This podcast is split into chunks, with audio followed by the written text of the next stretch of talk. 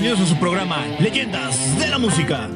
Aquí les estaremos hablando de sus bandas y artistas favoritos de la industria de la música, dándoles un recorrido a través de su historia, su música, sus miembros, sus escándalos y todo lo que ustedes quieren saber para que conozcan más de sus músicos favoritos.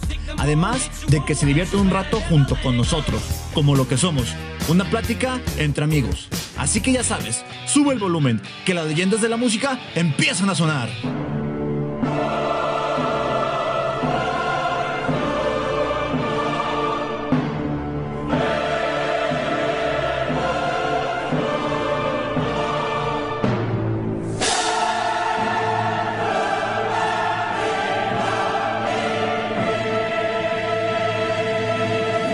Bienvenidos a su podcast Leyendas de la Música. Yo soy Kevin Palacios.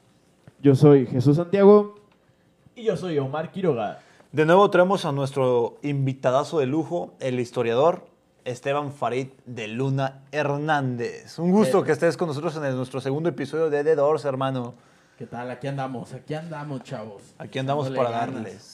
Señores, Sí, pues de nuevo vámonos a la historia de The Doors. Riders on the storm. Riders on the Y siguiendo con la historia del tercer LP, según se dice, una vez le dijo Ray Manzarek, es decir, Morrison le dijo a Ray Manzarek, que nunca se sentía cómodo en una situación social a menos que este u otro miembro de la banda estuvieran con él. De algún modo veía a The Doors como su familia de reemplazo. Sistemáticamente rechazó cada oportunidad de grabar un álbum como solista que se le ofrecía, es decir, cualquier oportunidad la rechazó La totalmente. ¿no? Y después de su muerte, los miembros de la banda se negaron a reemplazar. Es, es un poco como, como vimos en la película de, de la historia de Queen, bueno, la historia de, de Freddie Mercury, ¿no? Que cuando se le ofreció ser solista, luego, luego el vato dijo, sí, a huevo, yo tengo que sobresalir más que todos.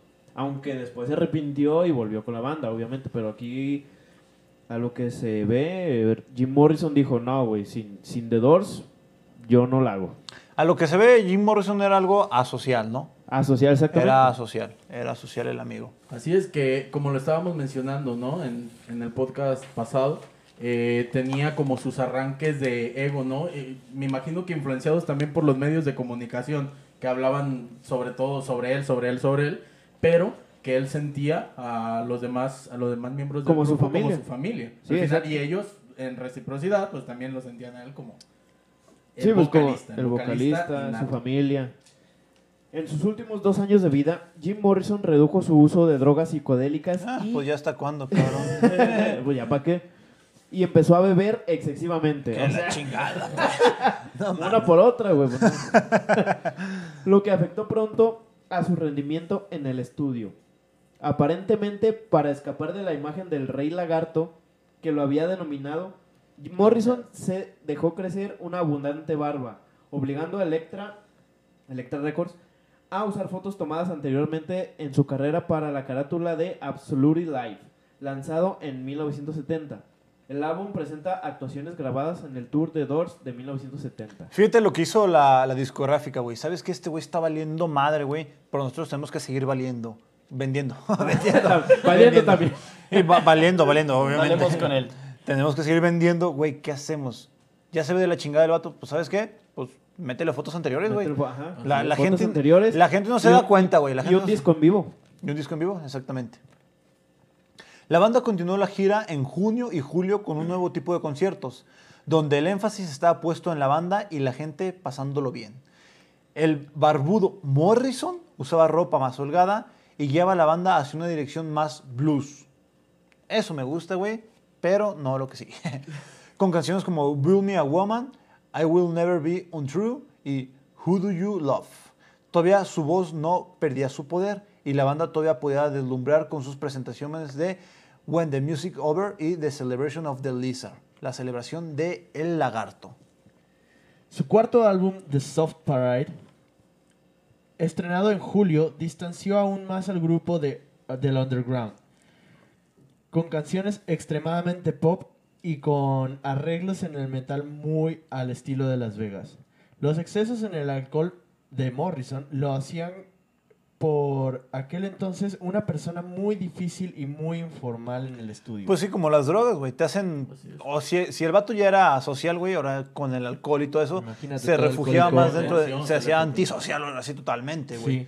Y las sesiones de grabación se estiraban por semanas, cuando antiguamente duraban un par de días. Imagínate, güey, que, o sea, poniéndote en los pantalones de, de, La de discográfica. la discográfica, güey, que te grababan un, un disco completo en días y luego te lo hicieron por semanas, obviamente es gasto de equipo, obviamente Pues como decíamos de en el capítulo anterior que una canción quedaba en una toma, ahora im- imagínense llegan, de que Morrison llegaba al estudio bien pedo o bien drogado, pues obviamente se iban a retrasar días y días y días. O bien crudo el cabrón bien también. O crudo. crudísimo, sí. Y que de aquí que se recuperaba y podía cantar el cabrón, exactamente. pues todo se retrasaba, güey, bien gacho. tortita ahogada. Los costos del estudio se empezaron a acumular, como decíamos, y el grupo estuvo a punto de desintegrarse. Que de hecho, eh, chicos, ahorita estaba viendo esta parte, ¿no? De la pérdida de voz, que sí se nota en los últimos, en los últimos discos. en los de- últimos dos discos de, Ajá, de los así dos. es, se nota mucho la, pues la potencia, ¿no? De Jim La Morrison, potencia en la que vocal. Ya no, ya no podía dar tanto y pues era algo más, más tranquilón. No era acá como los gritos fuertes como Al principio, ajá. Ajá, exactamente como en los Fíjate que lo mismo pasó con Queen, pero no por el exceso de. Bueno, sí hubo un exceso de, de- De drogas. sustancias, güey, pero él por el SIDA, que empezó a perder la potencia vocal, güey, y que ya en algunas presentaciones en vivo el vato pues ya no la llegaba, güey. Sí, no llegaba a las notas, pero y, de, este y de güey. hecho por eso ya al final ya casi ya ni hacían conciertos por lo mismo. Aparte de que Freddy por su aspecto no quería salir al público. Sí, ya, ya muy demacrado, lo- muy delgado, muy Sí, acabado, consumido, güey. Pero fíjate lo que el abuso de sustancias, güey, y lo que el éxito en el momento, un éxito mal conducido, güey, te lleva a lograr. Imagínate, estos güeyes, la, el legado que lograron hacer en ocho años, güey, si se hubieran tenido una mejor conducción eh, de, de escenarios, de vida artística, lo que hubieran logrado hacer, güey, en más años de trayectoria, güey. No, serían Pero malditas drogas grandes. lo que le llevaron. El desenfreno, güey. El desenfreno. Sí, sí, sí. Durante la grabación de su siguiente álbum, en noviembre de 1969, Morrison se vio en problemas con la ley nuevamente. Después de quedar ebrio y comportarse agresivamente con el personal de una aerolínea mientras viajaba a Phoenix para ver a The Rolling Stones en concierto. De Rolling Stones para que les dieran el puesto número 400 entre los mejores 500 álbumes de, todo- de todos los tiempos, güey. Después de quedar ebrio en el, en el pinche aeropuerto, ¿no? Un genio viendo otro genio. Pues es que ya necesitaba la sustancia el güey para Sí, estar tranquilo, güey. La- El alcoholito. El grupo retomó fuertemente con su LP Morrison Hotel. Este se distingue por un sonido consistente y pesado. El álbum abre con Red House Blues. Uf, rolo no. Qué buena canción, güey. Qué buena canción. Ca- caracterizando el alto espíritu de seguridad del álbum entero. También tiene temas como Indian Summer, muy tranquilos y suaves que no, que no recuerda al famoso, que nos recuerda, perdón, al famoso The End de su primer álbum. Y piezas tan destacadas como Peace Frog que The Doors nos muestran que todavía saben sonar duro en el rock clásico de los 60. El álbum alcanzó el puesto número 4 en Estados Unidos. Y esa es como la canción Roadhouse Blues hace su aparición.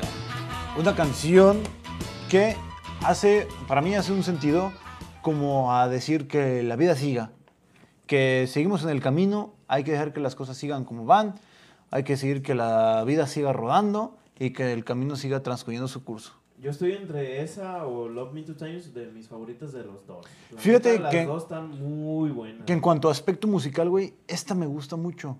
Esta me gusta Sí mucho, güey. tiene un ritmo más, como que más pegajoso, ¿no? Como que... Aparte es como mucho más blues, güey. Me gustan mucho los, los, los tonos que están utilizando, güey. Ajá. Y El- las el- síncopas, las Las síncopas. síncopas y aparte también los, los detalles que usan con la armónica, güey, entre otras cositas que también van muy, muy apegadas al blues. A mí me encanta esta rola, güey. Es como una fusioncilla entre blues y country, güey. Ajá, Así es, como sí. una, una rola muy bailable, ¿no? También, o sea, Una, bola, una Sí. rola muy, bailable, muy disfrutable, güey. En, esas, en esas épocas yo creo que era disfrutable. Ahorita te aseguro que si estamos ahí en un cafecito, en un bar y la empiezan a tocar, güey, te gusta, güey. Porque es un- yo creo que es una rola atemporal. Es una rola que gusta. Quiero leerles un pedacito de la letra. De hecho, sí. Y creo que ya lo dije en, en canciones Sí, güey, cállate. creo, creo que ya lo dije en, en episodios anteriores. Todos estos de rock clásico, ya sea, no sé, Scorpions, Queen, The Doors, The Beatles, todas sus canciones son atemporales, güey. No, no, no conozco una canción que digas, güey, esa canción ahorita no pas- pasa de moda. O sea, son atemporales, pues. Se pueden escuchar ahorita, se, se pudieron escuchar en ese entonces, se pueden escuchar dentro de muchos años. Se van a escuchar igual de chingón, güey. Y es la magia de la música del rock clásico, que como lo dice su nombre, es clásico, güey. No importa en qué época lo reproduzcas, no importa en qué época lo pongas. Es una canción que puede ser disfrutable, puede ser audible. No es como, por decir ahorita, no sé, la de Despacito. Despacito, exactamente.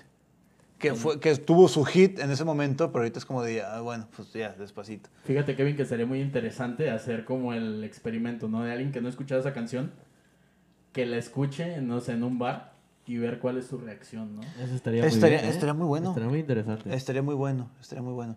Pero te, mira, dependiendo si la escucha grabada, güey, o si la escucha en vivo. Porque la música en vivo cambia totalmente, güey. Sí. Sientes la energía, sientes la presencia de los instrumentos, sientes todo, güey. Y antes de que nos de que me interrumpiera nuestro compañero de, de- de color ausente, de, de ausencia de color,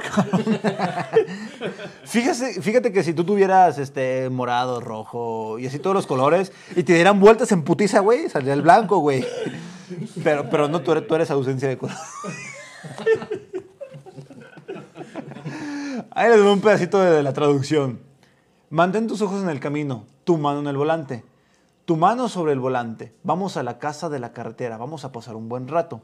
Tienes que rodar, rodar, rodar. Tienes que emocionar mi alma. Emociona mi alma. Tienes que hacer un pitido a una chucha.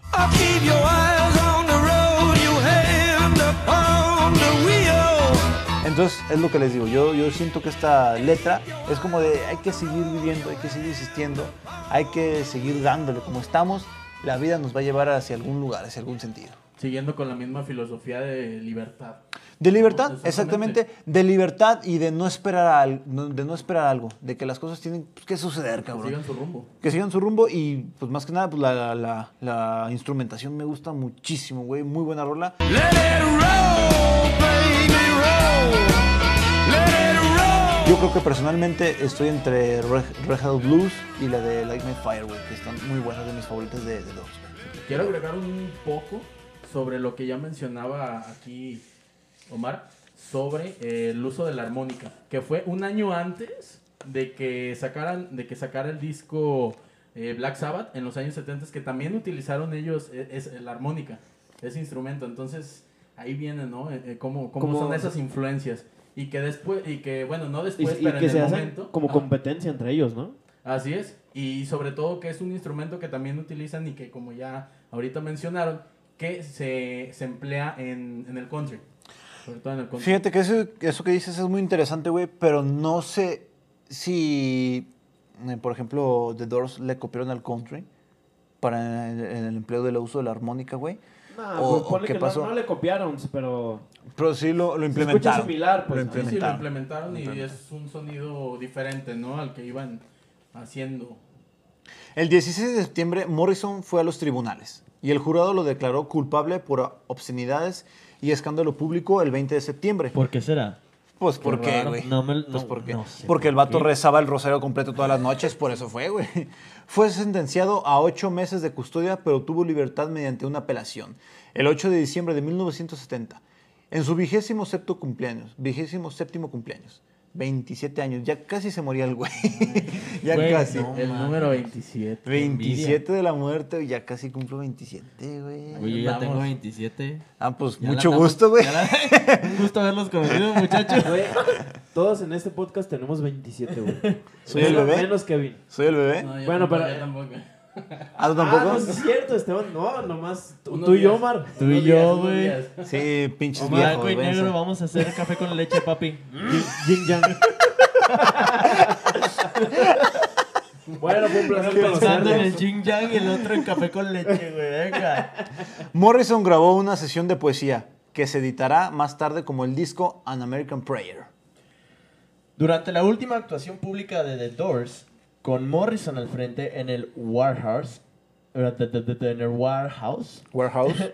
en Nueva Orleans, Luisiana, el 12 de diciembre de 1970, Jim Morrison tuvo una aparente crisis nerviosa. ¿Por qué será? ¿Por el abuso de sustancias? No lo sé, amigo, tú dime. O porque se puso nervioso como en el primer álbum, güey. se puso- se le olvidó la letra. ¿Que se le olvidó la letra? Oh. Tirando el micrófono al piso, así como Obama, repetidas veces. Como No obstante, no obstante, el grupo volvió a tener un último éxito en LA Woman. Uh, En 1971. La idea de este álbum era volver a las raíces del blues, aunque durante los ensayos en el grupo tuvo serios percances con el productor Rothschild, que denominado el nuevo repertorio música de cóctel, renunció a la producción del álbum y dejó el control a Bruce Botnick. Fíjate cuántos problemas tuvo el Rey Lagarto con los productores. Que el productor dijo, ¿sabes qué? Vete a la chingada, güey. Ahí te quedas con tu álbum, ahí te quedas con tu disco, con tu producción y yo me voy. Y tuvo que entrar un nuevo productor. ¿Por qué? Sí, pues por, la, por el abuso de drogas, güey. Por, el abuso, de, drogas, sustancias. su- Que este güey tenía ya un temperamento conducta. o un carácter ya que decías, güey, es, pues es imperdonable. Que güey, para ya. los productores era intratable, pues. Intratable también. Y que decías, güey, ya, ya chingue su madre, güey. Muy famoso tú, pero no te aguanto tu pinche carácter.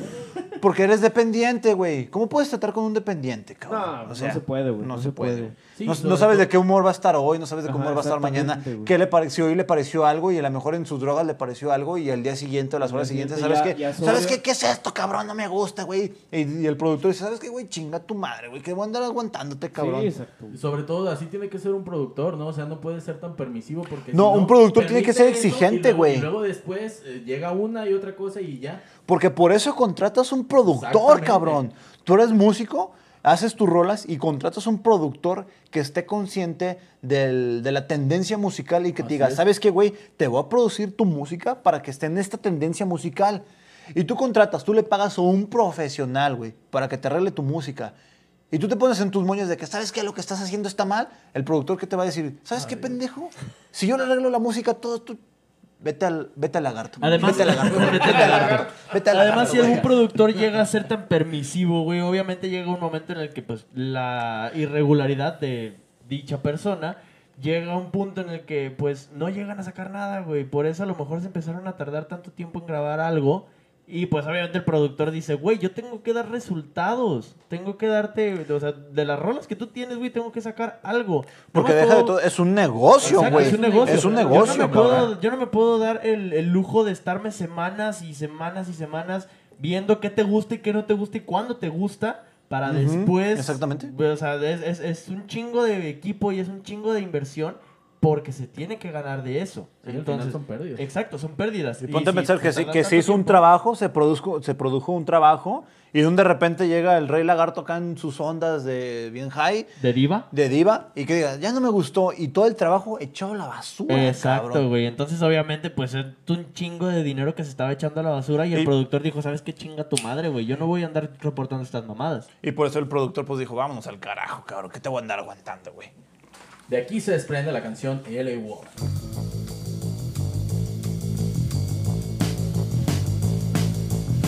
En la coda de la canción, que ya explicamos que es coda para que vayan a los capítulos sigui- los capítulos anteriores. Siguiente no, güey, anterior. No, no, no. sí, bueno, los siguientes. Sí, son del futuro. Bueno. Morrison se repite la frase de Mr. Mojo Rising, que es un anagrama de Jim Morrison. La canción fue grabada en el local de ensayo de The Doors en Santa Monica Boulevard de West Hollywood en Los Ángeles, entre diciembre de 1970 y enero de 1971. Morrison grabó su parte vocal en el año en el baño. en el baño. Ah, güey, pues estaba bien drogado siempre, güey. Grababa donde se le ocurría el en cabrón, el baño güey. del estudio improvisado debido a la reverberación natural de la habitación.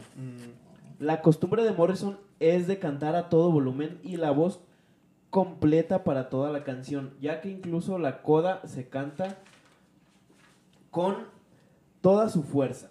Les mandó un audio por WhatsApp, güey.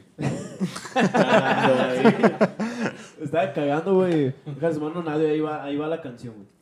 El abuso del alcohol y el tabaco ha tenido un efecto severo en la voz de Morrison y el roce resultante que da a la canción un color distinto. Es, es difícil para duplicar. Fíjate que ya lo habíamos mencionado en unos párrafos anteriores, güey. que Morrison lleva con su potencia vocal o con su entonación hacia abajo, Hacia güey. abajo, exactamente. Y aquí se nota que ya su voz está disminuida. ¿Por qué? Porque ya canta en un tono como más estable, güey. Así es. Ya no hace tantas subidas de voz, ya no hace tantas bajadas. Ya es como, ya más estable, pues, su tono de voz. Sí, ya no hace tantos juegos, ya no hace tantos gritos, ya nada más se mantiene en Ya no es tan en- dinámica la Ajá, voz. Exactamente. Se queda como en un, en un eh, estado de voz que, pues, eh, característico un poquito del blues, pero sin los gritos del blues. O sea, como que se queda nada más estancado en algo que dice, aquí estoy seguro, aquí nadie me va, na- nadie se va a dar cuenta de que mi voz está valiendo verga, güey. Nada, se va a dar cuenta que me estoy metiendo 500 dólares de, de cocaína diarias, güey. Cocaína y mil dólares de alcohol, güey. ¿no? Y que nomás se limitan los gritos diciendo, yeah. uh". y porque le dieron un piquetazo en el chiquillo, ¿no? Porque está grabando en el baño. Exactamente, güey. O a lo mejor estaba estreñido como otras semanas, ¿no? Y dejó, pudo, pudo sacar el mojón y ya. y ahí alcanzaba. Eh, le, le remontó la nota. Les quiero leer un pedacito de, de la traducción de la letra. Bueno, acabo de llegar a la ciudad hace una hora. Eché un vistazo a su alrededor para ver hacia dónde sopla el viento. O sea, pues para ver dónde está el pedo, ¿no? pues a huevo, güey. a huevo. Ah, hacia dónde sopla el viento es como decir, hey, pues aquí donde están las minas, cabrón. Aquí, aquí donde hay diversión, güey, ¿no? Aquí dónde está lo chido, güey. Y fíjate, y lo reafirmo, güey, porque dice, donde las niñas en sus bungalows de, de Hollywood, ¿eres una señorita afortunada en la ciudad de la luz o solo ot- otro ángel perdido? O sea, ciudad de noche, ciudad de noche, vámonos a la diversión, güey.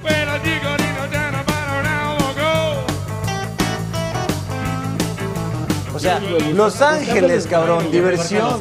O sea, güey, estamos hablando que desde los 70s, güey, Los Ángeles es una puta perdición, güey. Maldita presa Hoover, güey, que se ven a la verga, güey.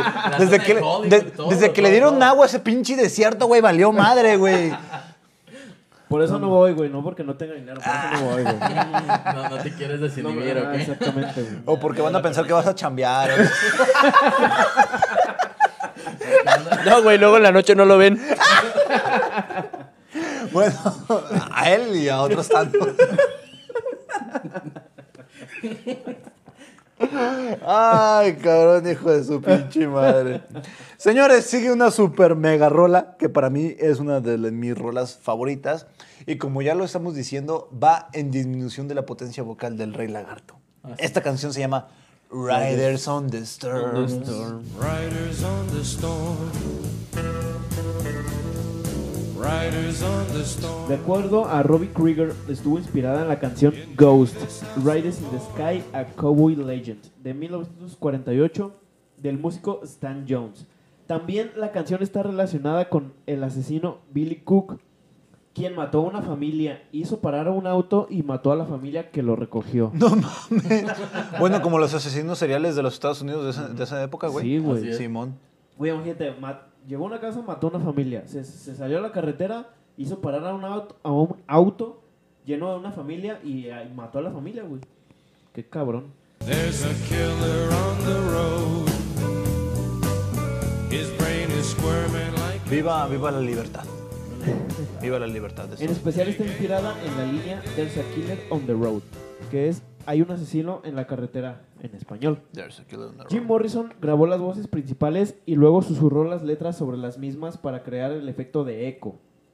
Fue la última canción grabada por los miembros de los Doors, según Ray Manzarek, así como la última canción grabada de Morrison en ser lanzada antes de su muerte.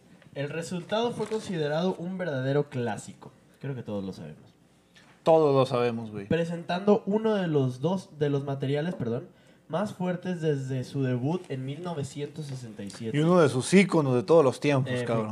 Otros, sin embargo, consideran que cerca de la mitad del álbum es un blues apagado, sin brillo, que le, re- que le resta calidad al result- resultado final. A lo mejor en esa época sí dijeron, bueno, es un blues apagado, pero ahorita sí dices, güey, pues es un ícono y es un blues. Pues es un blues apagado. Es un blues. pero es un Apagado. blues icónico, Sí, güey. pero también hay que Está entender, muy ¿no? la perro, situación güey. que- Está muy La perro. situación Pues es que, que vivían en ese tiempo. ya.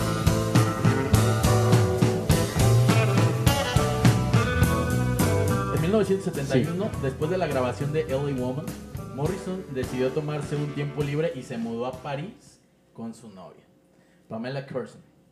Por un tiempo pareció contento con escribir y explorar la ciudad, pero luego volvió al alcohol y cayó de un segundo piso. Ay, cabrón. El 16 de junio hizo sus últimas grabaciones conocidas, cuando conoció a dos músicos callejeros y los invitó a un estudio. Los resultados fueron estrenados en 1994 en el LP pirata The Lost Part Tapes. Güey, imagínate andar bien pedo bien drogado las dos. Vas por la calle bien, bien high, ves a dos músicos callejeros de... ¿Grabamos o qué? Pues arre. ¿Qué onda, güey? ¿Quieren comer? Pues, cáiganle, güey, cáiganle. No mames, este vato estaba cabrón. Estaba cabrón, pinches adicciones, güey.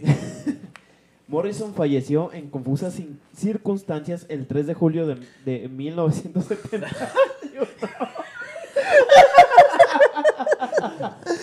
No, este güey viajó en el tiempo, Sí, güey. Sí, güey, por favor, platícales a nuestros escuchantes, güey, cómo En el nuestro guion. guionista, güey, puso que falleció el 3 de julio de Del 1071. No, del- Del del 1071, güey. Güey, Era tan verga no. que en su que en su en su En su viaje, en güey. su viaje viajó al Puto viaje del 1071, tiempo a la güey. verga. Viajó a la Para, parte para él mentalmente murió en mil- 1071. güey. 1971. 1971. Sí. 3 de julio de 1971. Su cuerpo fue encontrado en la bañera. La conclusión fue que murió por un ataque al corazón. El corazón. Es que soy portugués, güey. Ah, hombre. Al corazón. Pues por el color sí, güey. Aunque se reveló que no se le había hecho la autopsia antes de ser enterrado en el cementerio Pierre Lachaise. A huevo, mi francés está bien vergas. Una versión bastante difundida mencionada que el deceso de Morrison se produjo por sobredosis en un bar llamado Rock and Roll Circus. Más precisamente en los baños del lugar donde el vocalista habría fallecido después de encerrarse para ingerir cocaína, siendo su cuerpo trasladado por conocidos a la bañera de su casa. No mames, qué buena historia, güey.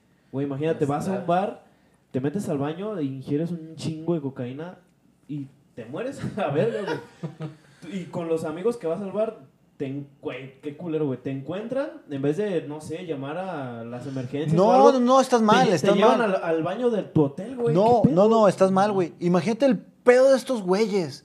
De, por ejemplo, estaban en, en su grupo de amigos en el bar, güey. Y estos güeyes, de seguro, todos andaban en el mismo ámbito, güey. Y todos le dijeron, sí, güey, unas pinches líneas de coca, güey. Y este vato dijo, pues sí, pero aquí en la mesa no, porque nos ve la gente, me voy al, me voy al baño, güey.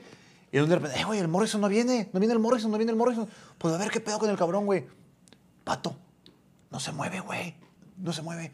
¿Sabes qué, güey? No hay que. Pues hay que llevarlo a su casa, güey. Que, que no se sepa que fuimos nosotros quien, lo, quien los, le dimos la sobredosis, güey. Hay que llevarlo a su casa y pues que ahí lo encuentre su nana. Yo no puedo dejar de imaginarme cómo van pasando a la mitad del bar, güey, con un cuerpo diciendo. cuerpo, güey. Sí es cierto. Buenas, No buenas noches. Sí, eh, está muy pedo. Eh, está bien pedo, está bien pedo. Buenas noches. No, Morrison, saluda. Está bien. Mañana bien. toca. Toca esta. Güey, no mames. Ya sé, güey. que- Me imagino que dos güeyes cargándolo, ¿no? Acá por. Ah, está bien, está bien pedo, güey. Pues Morrison, güey, ya lo conocen cómo se sobresalta, güey. O deja, Es deja, es deja compa. del bar, güey. Por el hotel donde estaba, o en su casa, o por la calle, güey. Cargando un pinche cuerpo, güey. ¿Qué pedo? Eh, sigue caliente, güey, sigue caliente, ¿eh? To- Todavía está vivo. Está tibio todavía. a- Aquí no se nos murió nadie, güey. Aquí no se nos murió nadie. Sigue Están viendo caliente, los güey. policías cargando como si nada. ¿Qué les dices, güey? Está bien pedo, güey. Está bien pedo. No mames, Se, se les pasaron las copas a la vez. No mames. Supuestamente se le habría intentado reanimar allí con, una- con agua fría. Sin éxito. Pues, No mames. Échale fomentitos calientes. ¿sabes? Güey, Ponle Big ba- Vaporub en el pecho, güey. Fueron al baño, güey. Güey, échale agua. No mames. El forense en su, info- en su informe oficial describió el cadáver del cantante como el de alguien de más de 50 años y 1,90 de altura. No sabía que era tan alto, güey. Uno... Güey, güey, güey. Espera, tienen que escuchar esto. Me los imagino cargándolo, güey, a la mitad del bar. Así, güey.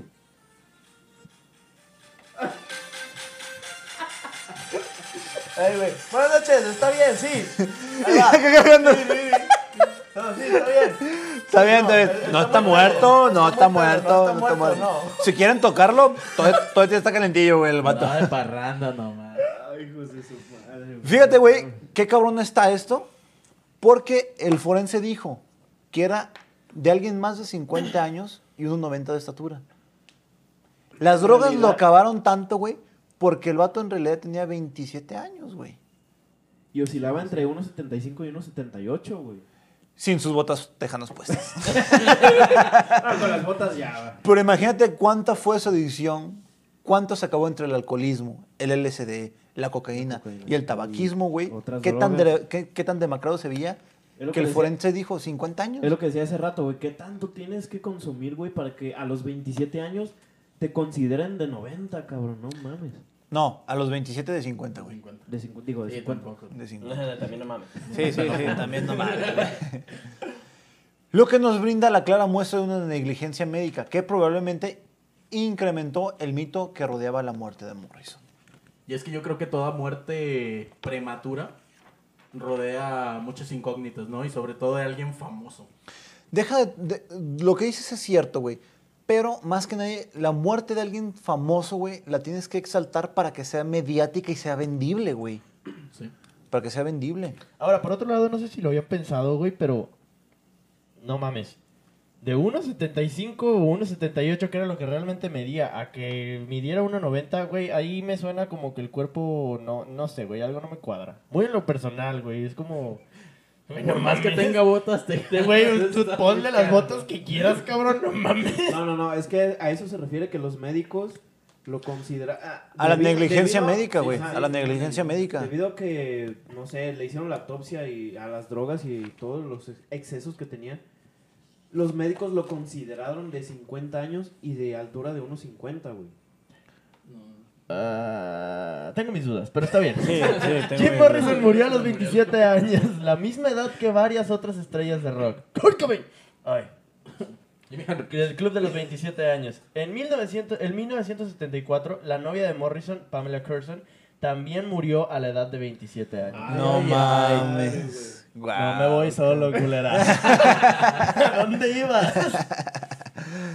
Ay, hijo de su pinche madre. Güey, ese club de los 27 está cabrón, güey. No mames. Y muchos artistas, güey. Muchos artistas. Muchos, güey. Kurt Cobain, güey. O sea, Amy- la- Amy Winehouse. Amy Winehouse. La neta, yo ya me salvé, güey, porque yo ni he tenido trascendencia artística, güey. Entonces, pues bueno, ya. Yo ya me salvé, dentro güey. del club. A menos que este podcast de, de ahorita a mañana tenga 50 mil millones de visitas, güey, pues ya me 15 muero. días, ya me muero, ya me puedo morir, güey. este episodio, güey. Por favor, lo que- los que nos estén escuchando, compártenlo. En vergüenza. Queremos que se muera. Perros culpables de homicidio doloso, güey. homicidio doloso ustedes, güey. ¿eh? y- y entre los tres lo vamos cargando Está bien pedo, güey. aquí afuera de la casa de Jesús. ¿no? No, es que estamos haciendo un podcast, se empedó de más, pero tócalo, está calentillo el vato, güey. Y trae, trae sus tenis puestos, ¿eh? Todavía. Y con la tú. Y tú me puedes cargar porque le pegas al putazo, güey. Yo sí soy, güey. Yo sí soy. Al putazo sí, güey. Sí, sí, sí, sí, sí, sí, claro que sí.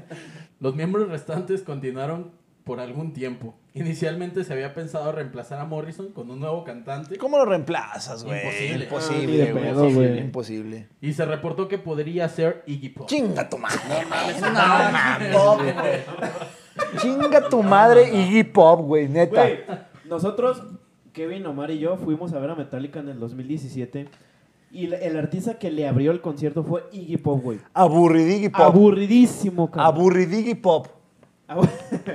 Güey, no, No bueno, mames, sin güey. demeritar a sus fans. O, No, o- si demerítalo a la verga, güey. Estuvo de la chingada, güey. La hora más infernal de mi pinche vida, güey. Güey, la neta Cantaba y cantaba y cantaba y no se acababa, güey. Hijo de la chingada, güey. La verdad nos aburrió muy cabrón Iggy Pop. No mames, güey. El próximo episodio sí, papá. No se pierde el próximo. Al final, Krieger y Manzarek terminaron el lugar, en el lugar de Morrison cantando y lanzaron dos álbumes, The Other Boys y The Full Circle. Y se fueron a gira. Ambos álbumes vendieron bien, pero en general pasaron desapercibidos. Y The Doors dejó de tocar y grabar a finales de 1970. Sí, güey, pues es que ya The Doors sin Morrison prácticamente no era nada, güey. Mira, casi casi cualquier banda, güey, sin su vocalista, princip- sí, Sí. exactamente. pues ya no es nada. Ya no es nada, güey, Ya no sí. es nada. Porque Lo mismo pasó con Queen.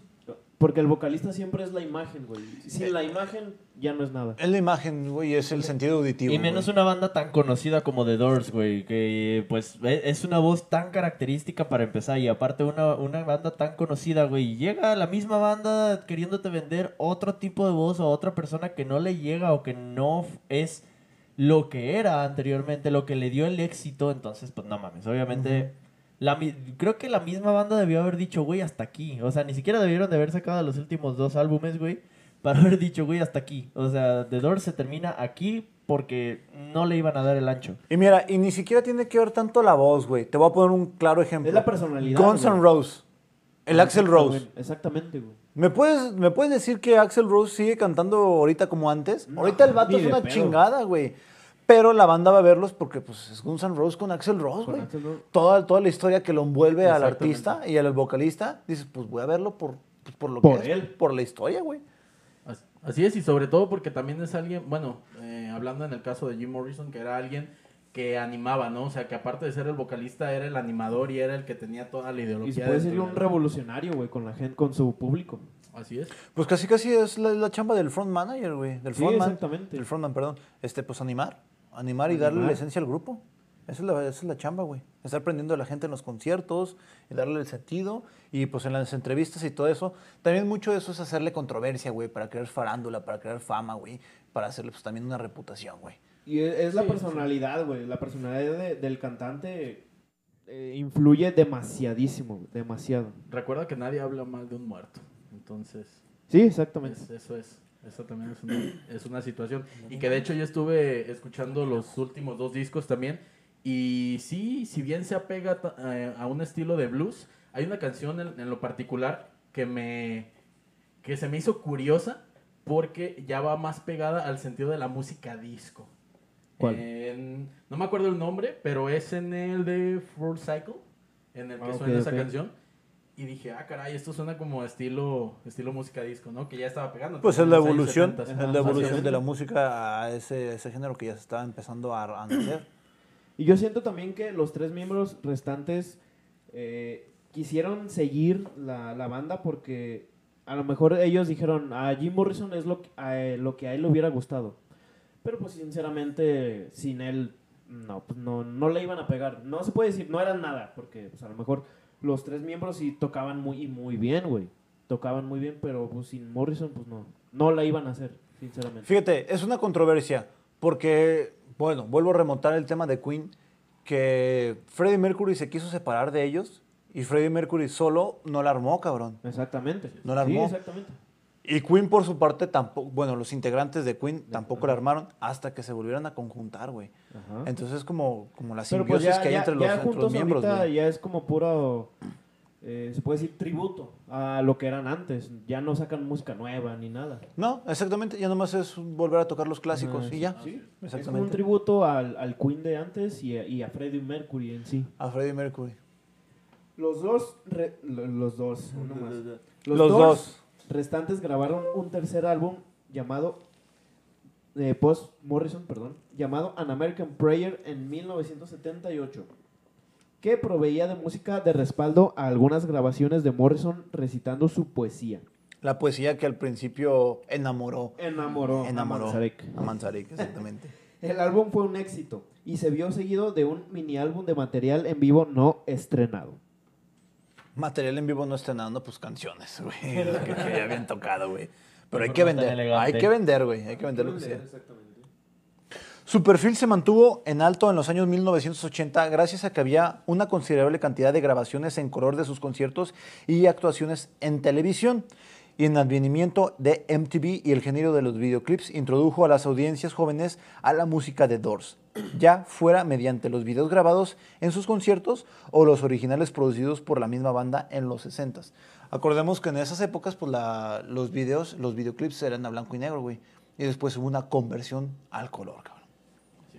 En 1991, el director Oliver Stone estrenó su película The Doors, protagonizada por Val Kilmer como Jim Morrison y algunos cameos de Krieger y Dinsmore. Aunque todo el mundo quedó impresionado por la imitación de Kilmer, el filme contenía numerosas equivocaciones.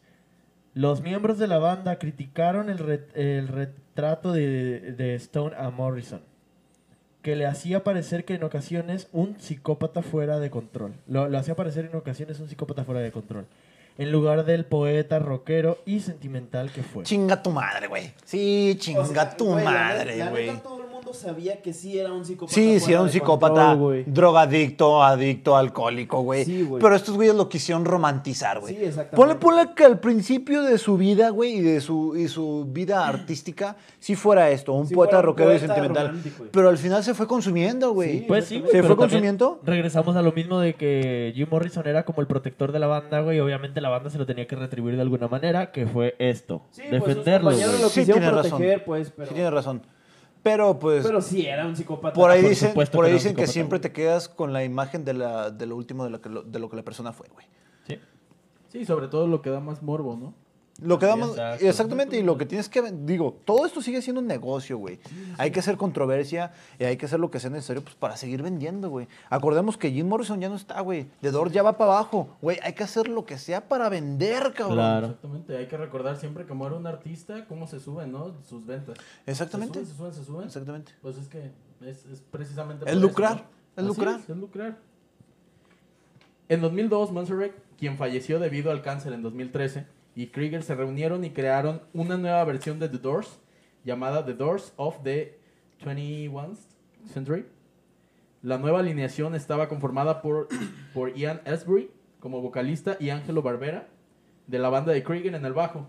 En su primer concierto dieron a conocer que el baterista John Desmond no iba a tocar porque sufría de tinnitus, que es un fenómeno perceptivo que consiste en no notar golpes o sonidos en el oído que no provienen de ninguna fuente externa.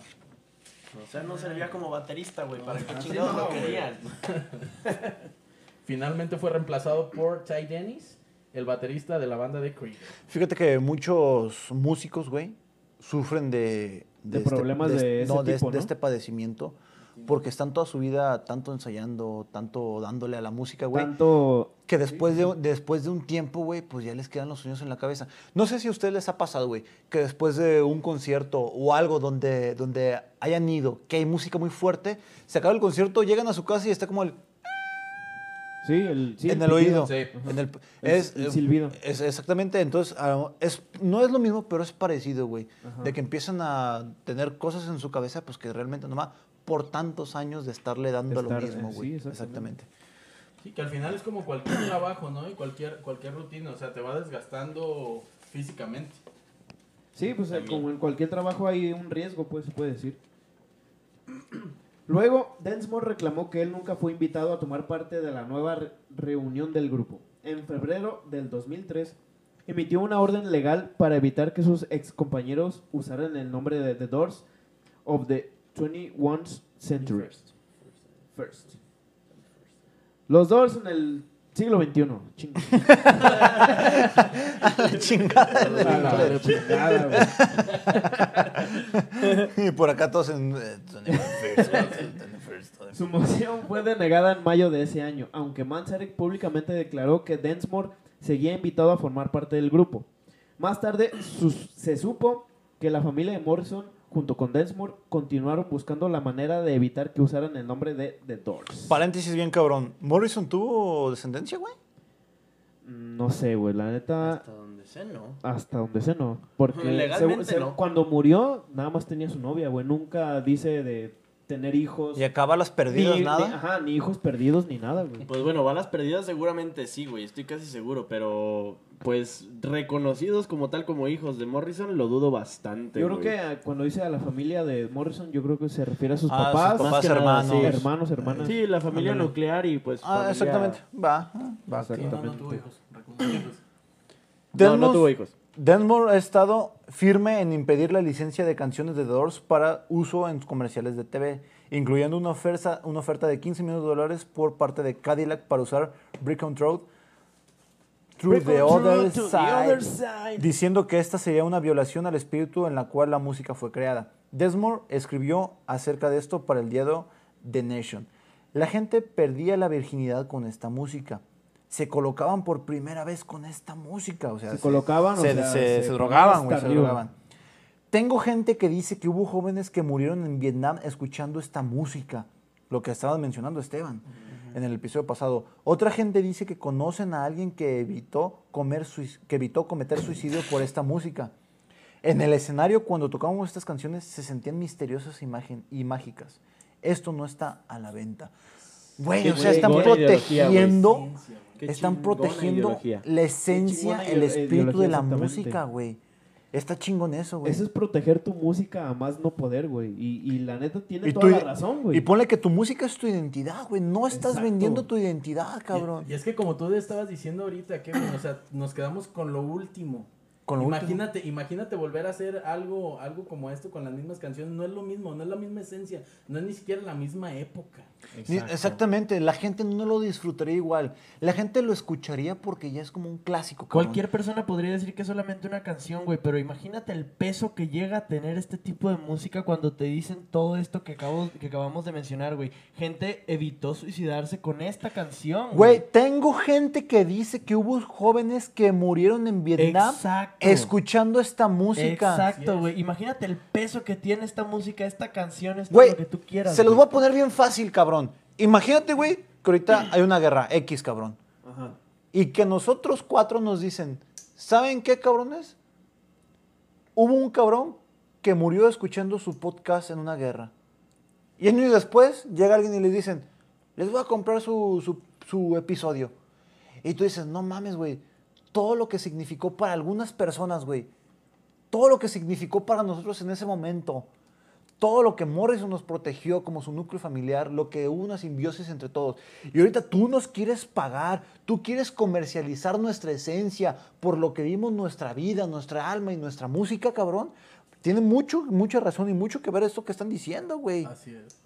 Está, está cabrón el sentido de, de esta oración Sí, y de esta, es- de- esta declaración, güey, está muy buena. Creo que es de las mejores declaraciones que he leído de músicos, güey. Sí, exactamente. Es de las Sí, sí, mejores que he leído, La cabrón. esencia de esa música y de lo que... No se dejaron corromper por el billuyo, güey. O sea, mantuvieron su espíritu, güey, su energía y su esencia, güey. Muchos por dinero lo hubieran hecho. aplaudirse, ¿eh? güey. Sí, por- ahí dice, por ahí dice que, que- por ahí dicen, no hay gente que no sepa, que no se venda, no es cierto. Hay gente que no le ha llegado al precio, güey. Pero estos vatos realmente, pues, no, no se venden. Güey, no aquí se venden. le ofrecieron 15 millones de dólares, de dólares, güey. ¿Quién, quién, por una rola, güey, quién no se vende por 15 millones de dólares? Yo vendo este podcast. Tan siquiera por 100 mil dólares. Por 100 mil dólares lo vendo, güey. No son tan ambiciosos. Dame 90, güey. Venda menos. No hay pedo. Mira, dame algo, cabrón, por favor. Dame algo, lo que sea, y te lo vendo. Güey, dame una caguama, güey, lo vendo. Ay, güey. su Pri, pinche si me estás escuchando, una despensita al mes, güey. Con eso. Me hubieras comprado mi voto hace, una- hace un mes. Sí, güey. Pero no me llegaste, perro. Manzarek y Krieger acordaron en seguir de gira y continuar con la reunión de The Doors, así como otorgar licencias para hacer publicidad con la música, ya que es salvar a The Doors de caer en la historia. Güey, The Doors nunca va a caer en la historia, güey. Bueno, No. es lo que yo creo. No, más bien, sí están en la historia, güey. Nunca, Bueno, van, a, nunca nunca van van a a, caer pasar al historia. pasado, güey. Exact- sí, exactamente. Pero sí van a estar en la historia, güey. Manzarek fue citado diciendo, estamos quedándonos viejos, deberíamos los tres estar tocando estas canciones porque, hey, el final está siempre cerca. Morrison era un poeta y después de todo, un poeta quiere que sus palabras sean escuchadas. También qué buena declaración, güey. Porque siempre todos, no lo sabemos, pero siempre todos estamos final, cerca del final, güey. Sí, como dice, el final siempre está cerca, no sabes cuándo. Es que en realidad no sabes para cuándo, güey. The Doors son recordados por sus chamanísticas interpretaciones. O sea, drogadísimas, güey. drogadísimas. Para Super una high. forma fancy de decirlo, güey.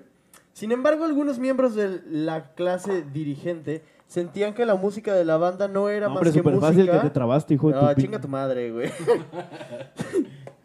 ya me hiciste pender, perderme, pendejo. Penderme, mendojo.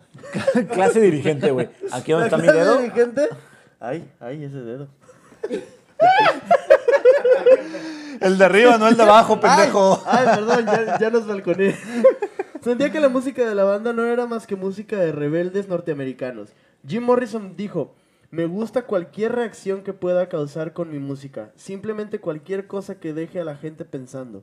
Creo que si puedes lograr que una habitación entera llena de borrachos realmente se despierte y piense, estás haciendo algo. Mira que... Guau. O sea, se escucha bien pendejo, güey, pero la neta tiene No, toda la razón del mundo, güey. No, está muy perra, güey. O sea, yo creo que a pesar de que este vato estaba bien high siempre, pues, quieras que no le atinaba en sus declaraciones, güey. Quieras o no, decías decía cosas coherentes, güey. Escribía cosas pura coherentes. marihuanada. Pero en sus declaraciones decía cosas coherentes y realmente, pues, ciertas de alguna manera, güey. Yo creo que The Doors la cagó, güey. Debieron de decirle, ¿sabes qué, güey? Vas a ser grabado por una entrevista para decir las letras, güey, y ya, para hacer letras más coherentes, güey. Algo- o algo así, güey.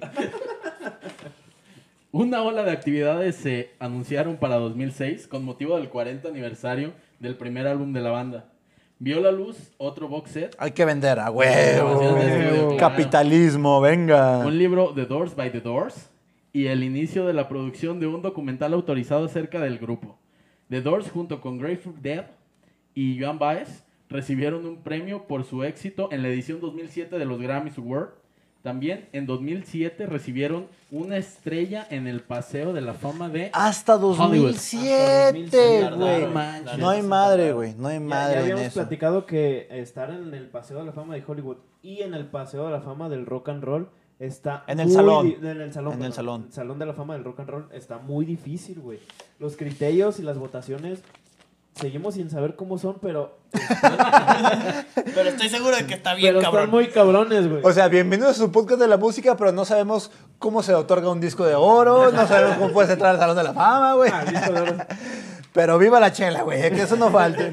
El estilo musical de la banda se, más, se basa en una mezcla de blues y psicodelia y un poquito de country, cabrón, no hay que negarlo. Sí.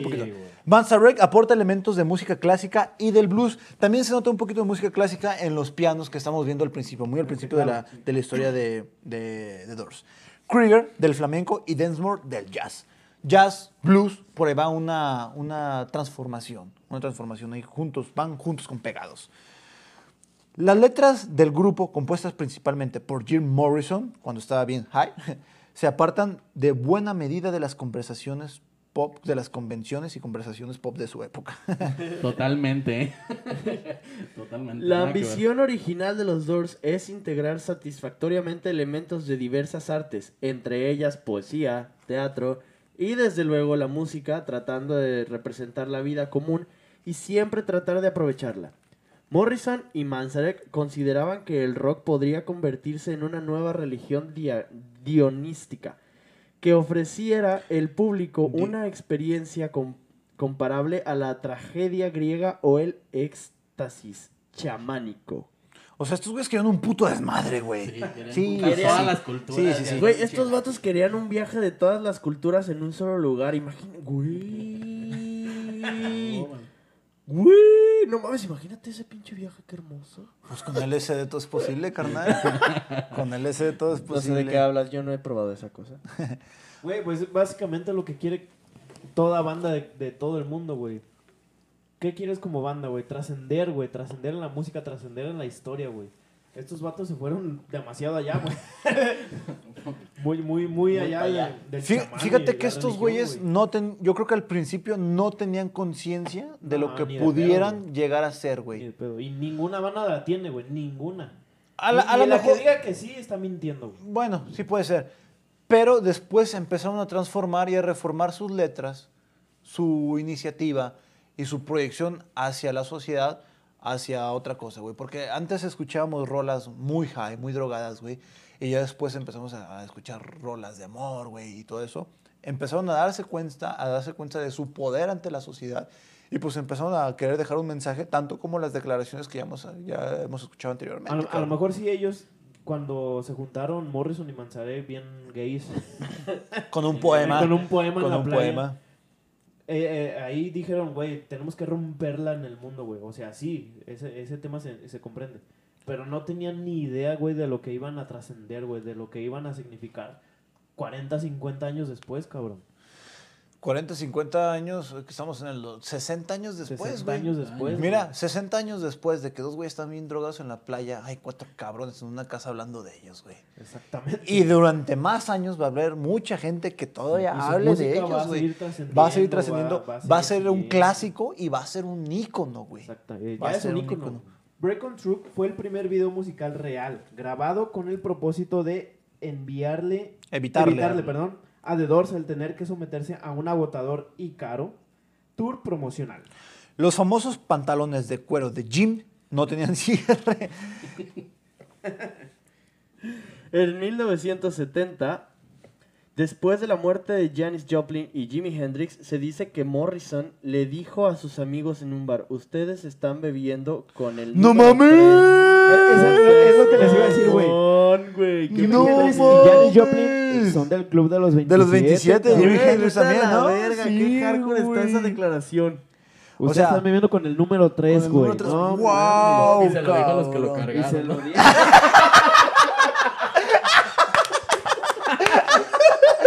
Oigan, matos, al rato me cargan y me echan a la bañera, güey. ¿eh? Soy el 3, güey. Truchas, ¿eh? O sea, me dicen rey lagarto porque los lagartos son fríos, güey. pasa Por eso, güey. The Doors fue la primera banda en promocionar un álbum en una cartelera o espectacular, ya que todas las demás bandas lo hacían a través de la radio o de algún show en vivo. Ande, cabrón. Lo Primero decíamos, ¿no? Que fueron de los primeros en innovar en la forma de, de presentarse o de promocionarse, ya que la mayoría de las personas, lo, de, de las personas, sino más, de las bandas, lo hacían a través de, de la televisión o la radio y estos güeyes lo hicieron a través de espectaculares también. De, de propagación De visual. propaga- de propaganda. sí. De propaganda visual. Jim Morrison usó el mismo micrófono que usaba Frank Sinatra para grabar Strange, Strange Days. Strange Days. Frank Sinatra, cabrón. No El epitafio de. Morrison dice lo siguiente, fiel a su propio estilo. Güey, espíritu. Espíritu animal. Güey, esto se Espíritu y merece. estilo. Espíritu, coma Güey, animal. este epitafio, este epitafio se merece un, un pinche aplauso, güey. Está Fiel a su perro, propio güey. espíritu, güey. Está bien perro, la neta sí. Fiel a su propio espíritu. Fiel a su propio espíritu. Muy bien, eh, creo que fue el episodio pasado que les mencionamos. episodio un pasado, al principio de lo del episodio del Rey Lagarto. El Rey Lagarto. Les vamos a comentar un poquito de por qué se le decía el, el Rey Lagarto. Su gusto por la poesía fue precisamente lo que le dio el sobrenombre del Rey Lagarto, pues comenzaron a llamarlo así por un texto de una autoría llamada The Celebration of the King Lizard, la celebración del Rey Lagarto. En uno de los versos, el músico dice, I am the Lizard King, I can do anything.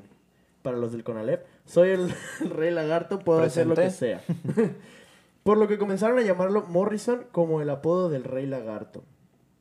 Ahí les va otro dato pequeño, curiosito. Como tributo al vocalista de The Doors, paleontólogos nombraron Barbu... Ay, espérenme, es que está cabrón esto. Barba... Barbaturex. Saca, saca tu latín, saca tu latín. Creo que todos esos nombres están en latín, güey. De- de- deja que salga el demonio. Barbaturex Morrisini. Ay, con su puta madre. güey. Está buena la chela. Paleontólogos nombraron Barbaturex Morrisini a un extinto lagarto herbívoro que tenía bordes a lo largo de su mandíbula. Al pu- o sea, llegó al punto en el que los mismos ¿Paleontólogos? paleontólogos le pusieron su nombre o le pus- o nombraron a un fósil a su nombre o sí, eh, inspirando a su nombre. Bla, bla, bla, bla, bla, bla. Sí, Jim. Morrison, güey. Jim Morrison. Creo, Morrison es una verga. creo que metiste todo el pedo en una olla, le diste un chingo de vueltas y no salió nada, güey. Oigan, chicos. Pero mira, gané dos minutos. Oigan, chicos.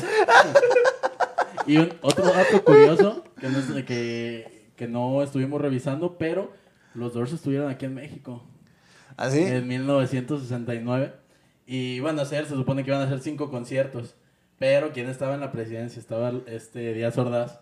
Y pues había pasado lo del movimiento del 68. El caso. Los cancelaron y los mandaron a un foro muy pequeño, como de mil personas que ni siquiera sabían qué música era la que No estaban mames. No. Las fiestas de octubre, ¿no? Las fiestas de octubre. Güey, en ese tiempo México escuchaba puro Pedro Infante, güey, no mames. No, ni, creo que ni Pedro Infante, güey. Era más como Antonio Aguilar, güey.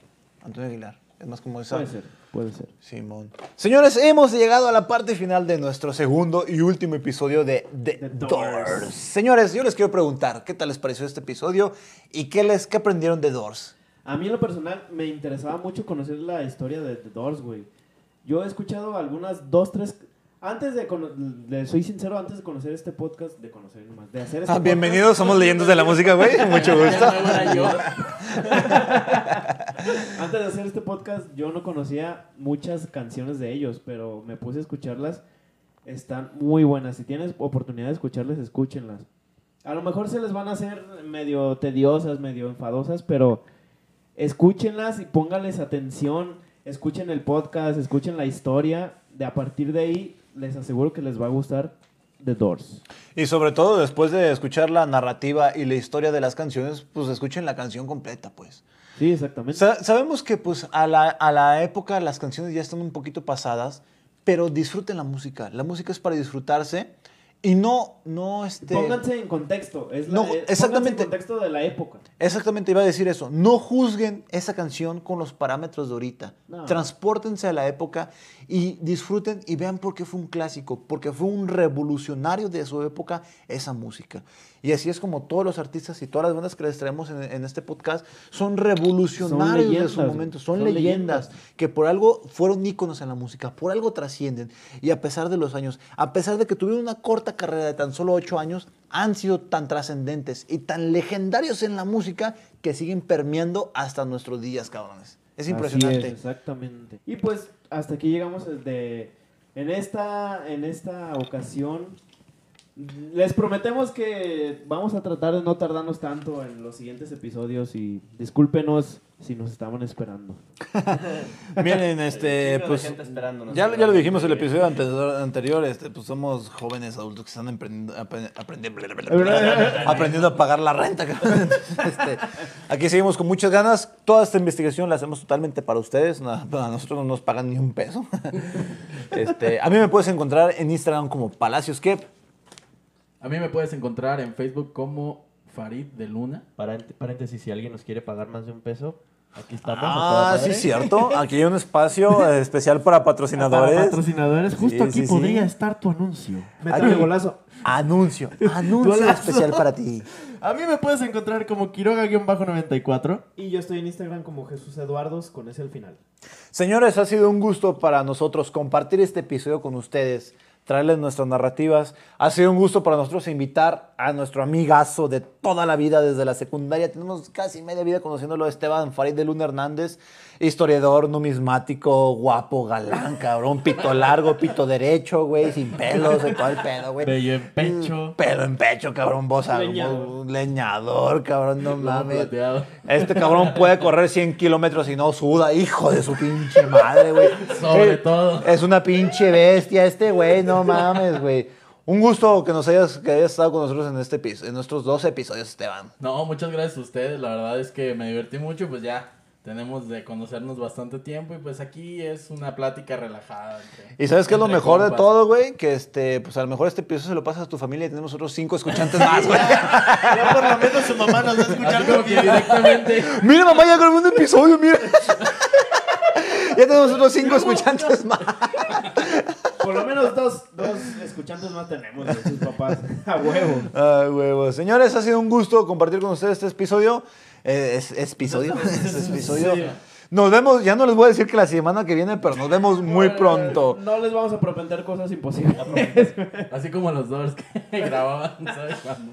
Por lo pronto, muchas gracias por escuchar. Espero en el próximo capítulo. Puede ser la semana que viene o puede ser en 10 años. O puede ser nunca porque ya vamos a No puede- cumplir 27. ah, exactamente. Este, este episodio puede valer oro, güey.